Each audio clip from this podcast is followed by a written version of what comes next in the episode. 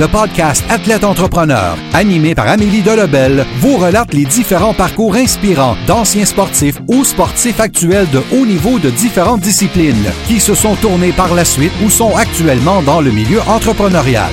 Des entrevues et reportages qui seront vous motiver à atteindre votre plein potentiel. Le podcast Athlète Entrepreneur. Des cheminements à découvrir.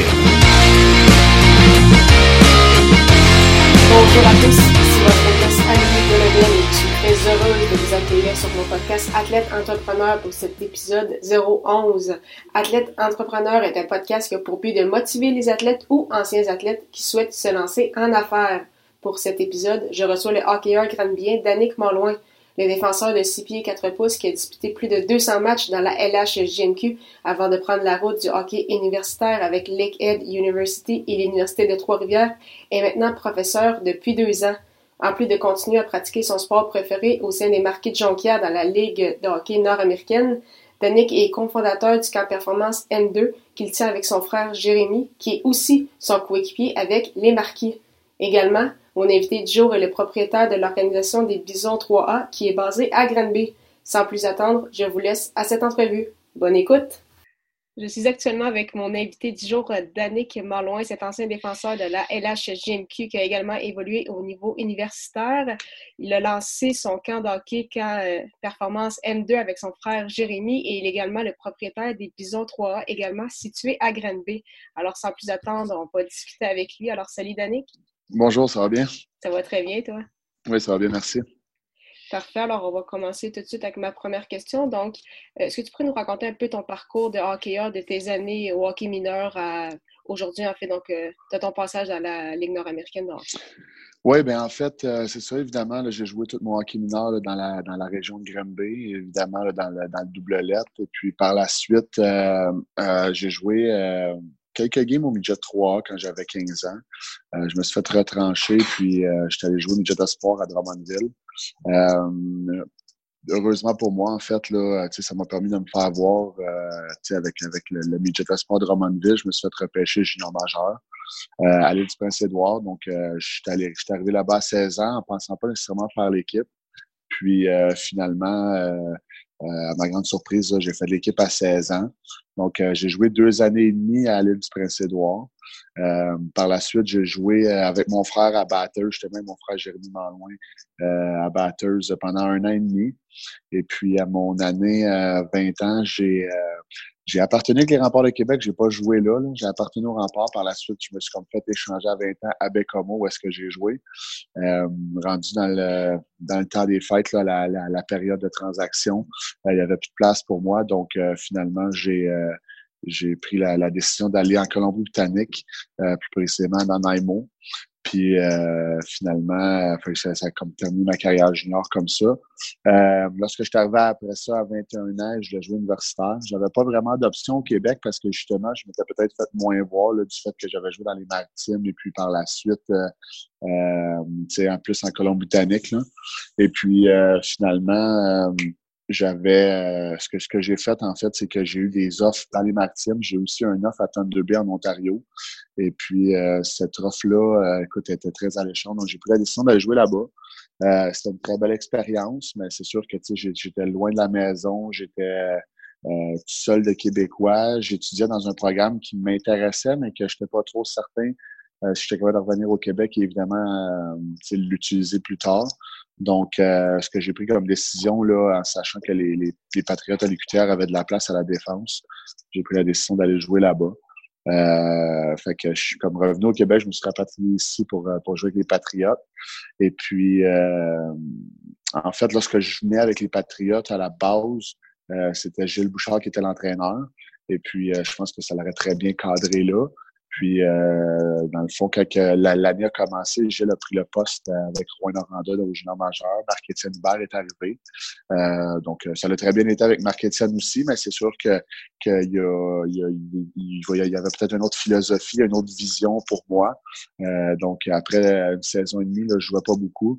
Euh, sachant que mon frère était dans la ligne nord-américaine, euh, puis il m'en a parlé évidemment beaucoup. J'ai pris la décision de d'essayer de, d'essayer ça, cette ligue-là, qui était Euh, autant que j'en entendais du positif de mon frère que j'en entendais du négatif, comme malheureusement bien des gens dans, dans les médias. Euh, fait que, finalement, j'ai décidé d'aller jouer pour le marquis de Jonquière. Puis euh, encore aujourd'hui, je regrette vraiment pas ma décision. Je pense que c'est une très, très belle expérience. Euh, puis c'est du super belle ligue qui me permet de, qui m'a permis en fait de pallier études et hockey, maintenant qui me permet de pallier euh, travail, euh, donc et petite carrière de, de, d'entrepreneur et évidemment jouer au hockey. C'est parfait.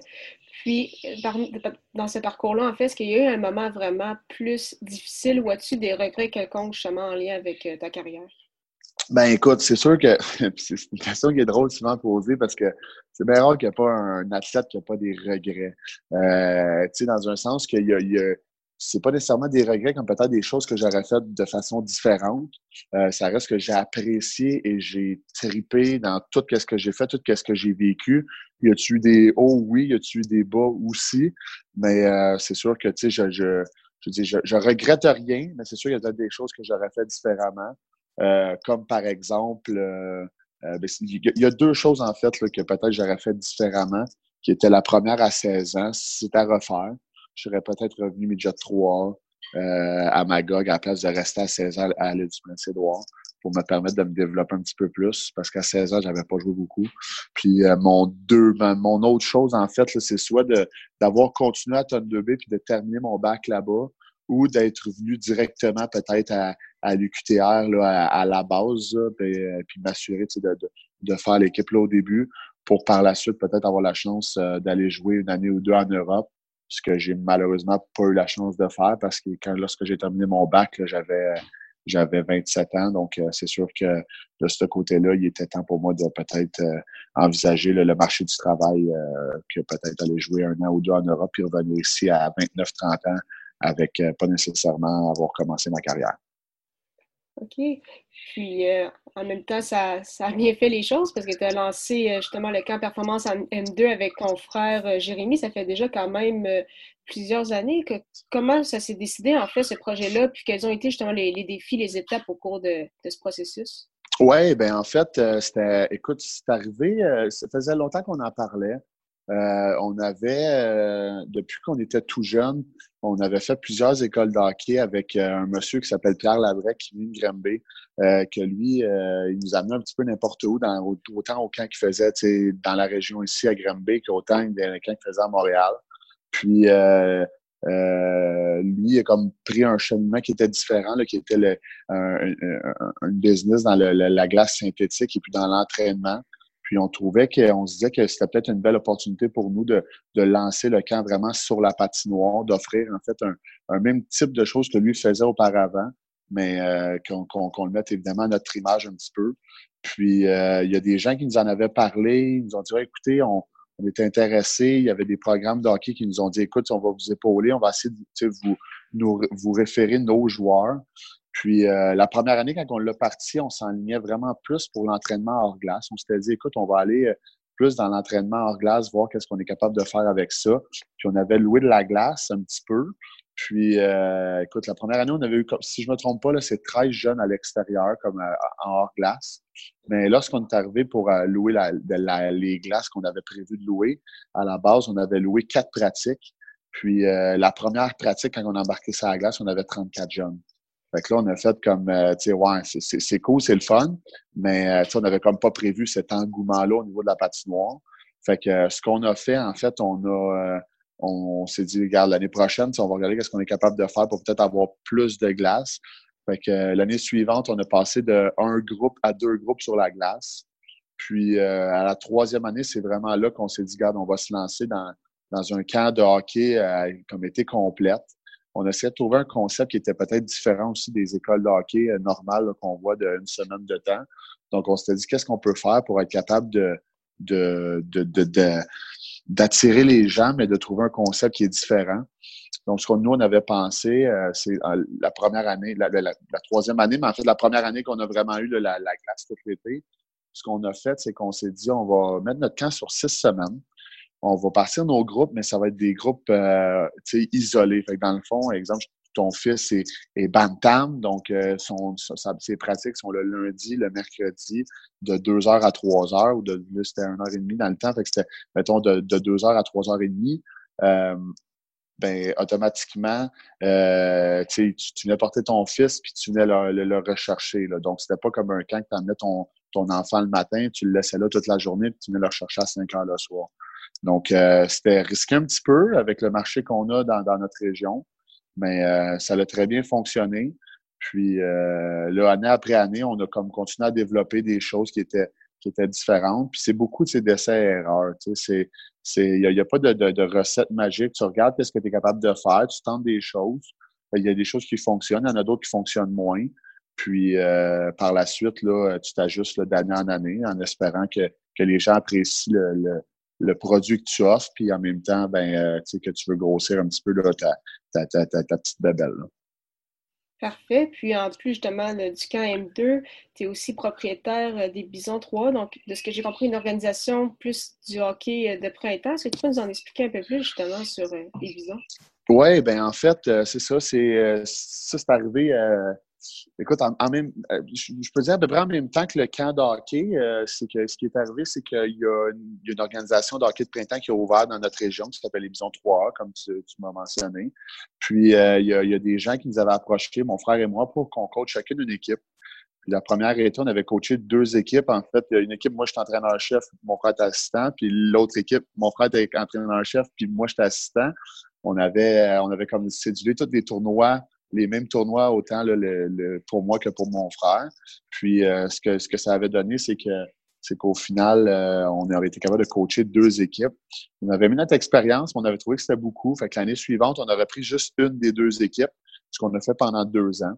Et puis, à la quatrième année, euh, il y avait un des, des, des, propriétaires, des actionnaires, en fait, de l'organisation qui quittait. Puis, il y a quelqu'un qui m'a approché puis qui m'a dit, écoute, es-tu intéressé à peut-être embarquer? Euh, un peu naïf là-dedans, je savais pas trop dans quoi je m'embarquais. Je vois, tu sais, je vais, je, vais, venir voir. J'ai été à un meeting, puis là, ouais, de, fil en aiguille, euh, j'ai comme embarqué là-dedans. Euh, au début, mon rôle, on était quatre actionnaires. Donc, au début, mon rôle était uniquement de, de trouver des équipes, d'être capable de, de, de, trouver le moyen de développer des équipes au niveau de notre région. Et puis, ce que ce qu'on a pensé, mais en fait, ce que moi, ce que ça m'a permis de faire, en fait, c'est de devenir entraîneur-maître du hockey mineur à Granby. Donc, euh, en fait, je m'implique au hockey mineur euh, euh, en, début de saison. pendant les leçons mag, en fait, ce que je fais, c'est que j'aide les entraîneurs à, bien partir leurs jeunes, à bien, à bien enseigner certaines techniques fondamentales du hockey pour leurs enfants. Et puis, moi, en même temps, ça me permet d'avoir une visibilité, autant pour mon camp que pour, évidemment, mon organisation. Fait que c'est là que j'étais capable de trouver des entraîneurs qui étaient peut-être aptes à coacher mon, mes équipes de, hockey de printemps, mais aussi qu'il y avait des, euh, des, des, joueurs ou quoi que ce soit, des fois que je voyais, puis que je disais, ah, lui, a un beau potentiel, donc on, est, on, on, va, on va regarder si on est peut-être pas capable de faire jouer dans une équipe.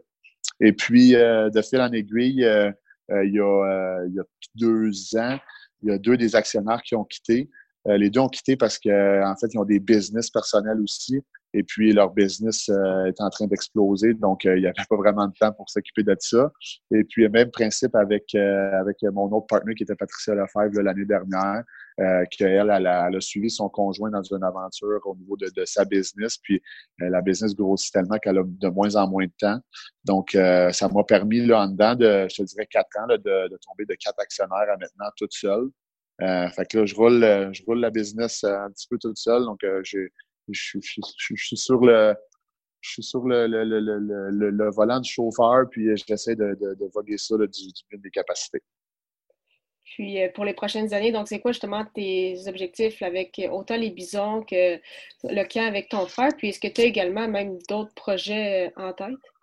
Oui, ben en fait, c'est sûr que dans, dans la vie de tous les jours, je suis quand même un enseignant aussi. Là, fait que c'est sûr que ça, ça, ça, ça, prend la majorité de mon temps. Puis les gros, des gens font, sont comme, ouais, tu sais, c'est le fun, tu fais ton cas, tu fais ton way, mais tu sais, à la base, je suis un enseignant, puis je, vais rester un enseignant quand même. Mais tu sais, c'est comme mon plan A, ma sécurité d'emploi, ma sécurité de vie. Euh, je le dis, par exemple, c'est sûr qu'on a plusieurs projets euh, au niveau de, de, de, autant au niveau du camp 2 que des bisons. Euh, au niveau du KM2, en fait, cette année, on a un nouveau projet pilote qui est comme là, cette année, on fait comme on va appeler ça l'Académie M2. L'Académie M2, en fait, ce qu'on fait, c'est que ça va être une semaine d'école de.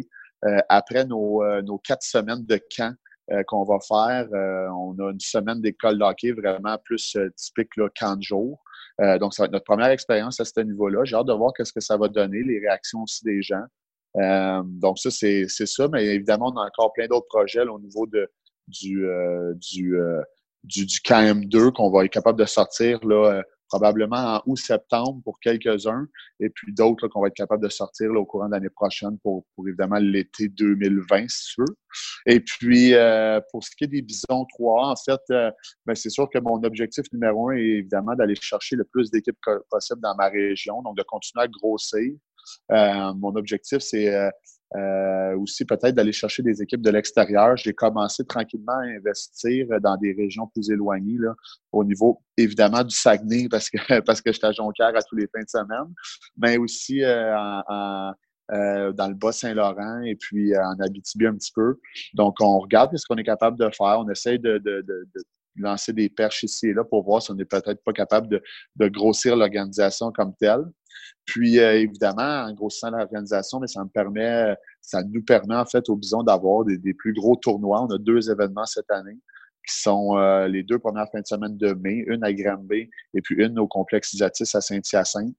Et puis euh, nos challenges bison, en fait, ça nous permet d'avoir plus d'équipes. Donc, c'est sûr que de ce côté-là, c'est sûr que c'est très intéressant d'être capable de grossir notre organisation, puis en même temps, ça nous permet d'avoir plus d'équipes à nos tournois. Donc, euh, de ce côté-là, c'est très intéressant. En effet, beaucoup de, beaucoup de projets, tu te gardes occupé. oh. euh, oh, m'excuse. Non, non, non, oui, effectivement, c'est ça. On est toujours très occupé, puis euh, on aime ça. J'aime ce que, j'aime ce que je fais, mais c'est ça, c'est sûr que ça, ça me garde bien occupé là, au niveau du hockey. En effet. pour terminer l'entrevue, je voulais juste te poser des petites questions en rafale. Alors, ma première, c'est quelle est la chose la plus importante que le sport t'a enseigné? Euh, la chose la plus importante que le sport m'a enseigné euh, à la base, c'est des valeurs euh, de famille, c'est des valeurs de, travail, puis c'est des valeurs aussi de, de, respect. Je pense que c'est les trois choses que ça m'a inculqué le plus. C'est sûr qu'au niveau de la famille, oui, c'est des valeurs familiales. C'est du fait, autant d'être parti loin à un très jeune âge, puis de me rapprocher énormément de ma famille, d'être près de ma famille, mais autant aussi euh, avoir un, comme un sentiment d'appartenance au niveau de mon équipe, au niveau d'une famille. Euh, c'est quelque chose de très important. Évidemment, au niveau du travail, du fait que c'est un, un, travail constant, un, effort qui est, qui, qui est constant, euh, qui est très important pour, pour moi maintenant aujourd'hui. Ça me permet justement d'avoir un, un, certain acharnement au niveau de, de, de, de, ce que je fais dans la vie, autant que quand je suis à, l'école en train d'enseigner, qu'autant dans mes projets comme le CAM2 et puis euh, les bisons. Et puis, euh, mon troisième, c'était quoi? Donc, c'était euh, le respect. Oui, c'est ça, en fait, c'est le respect. En fait, qui était que, évidemment, ça, ça m'a impliqué des, des, des, valeurs de respect qui sont, qui sont très importantes à, à, à, à mon œil à moi, mais aussi dans, dans la vie de tous les jours. Et puis, ça me permet de, d'être évidemment le, meilleur citoyen possible. Quel est euh, ton plus beau souvenir sportif, que ce soit comme hockeyeur ou comme euh, entraîneur? Écoute, euh, mon plus beau souvenir sportif, c'est sûr que je te mentirais pas que j'ai joué beaucoup au hockey. J'ai malheureusement pas eu toujours des équipes gagnantes. Donc, c'est sûr que l'année qu'on a gagné la Coupe il y a deux ans, la Coupe Verdure avec la Nord-Américaine, c'est une année qui était assez exceptionnelle. Euh, c'était pas juste le fait de gagner le championnat, mais c'est de la façon qu'on l'a fait tout au long de l'année, avec, euh, si je me trompe pas, c'est sept ou huit défaites.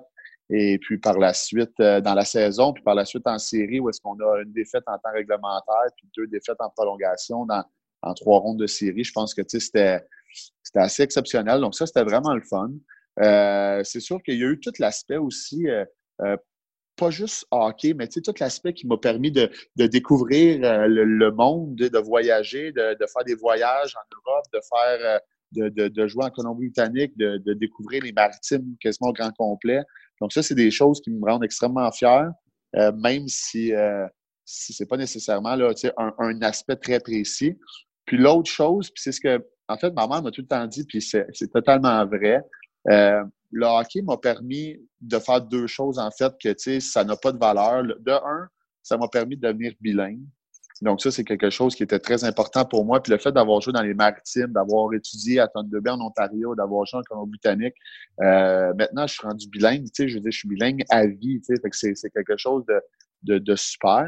Puis l'autre chose aussi, c'est que ça m'a permis d'étudier à l'université, d'avoir un baccalauréat. Euh, qui était pas nécessairement quelque chose d'envisageable si on pense à Danick quand il était au secondaire. Euh, j'étais pas un mauvais élève, là, mais j'étais pas un élève que tu, peux dire ah lui c'est sûr il va aller à l'université.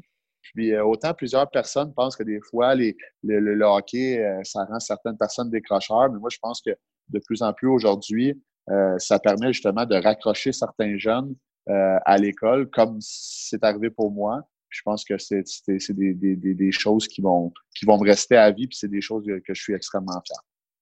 Parfait. Puis ma dernière question, c'est quel serait ton conseil, en fait, pour euh, des athlètes ou des anciens athlètes, en fait, qui euh, souhaiteraient se lancer en affaires? Ben, écoute, la première des choses que, que, je leur dirais, c'est de ne pas avoir peur, c'est de prendre des risques. Euh, il y a des choses qui, comme j'ai dit tout à l'heure, il y a des choses qu'on essaye, que ça fonctionne, c'est cool. Il y a d'autres choses qu'on essaye, puis que, oups, ça va, ça va un petit peu moins bien, c'est pas nécessairement positif.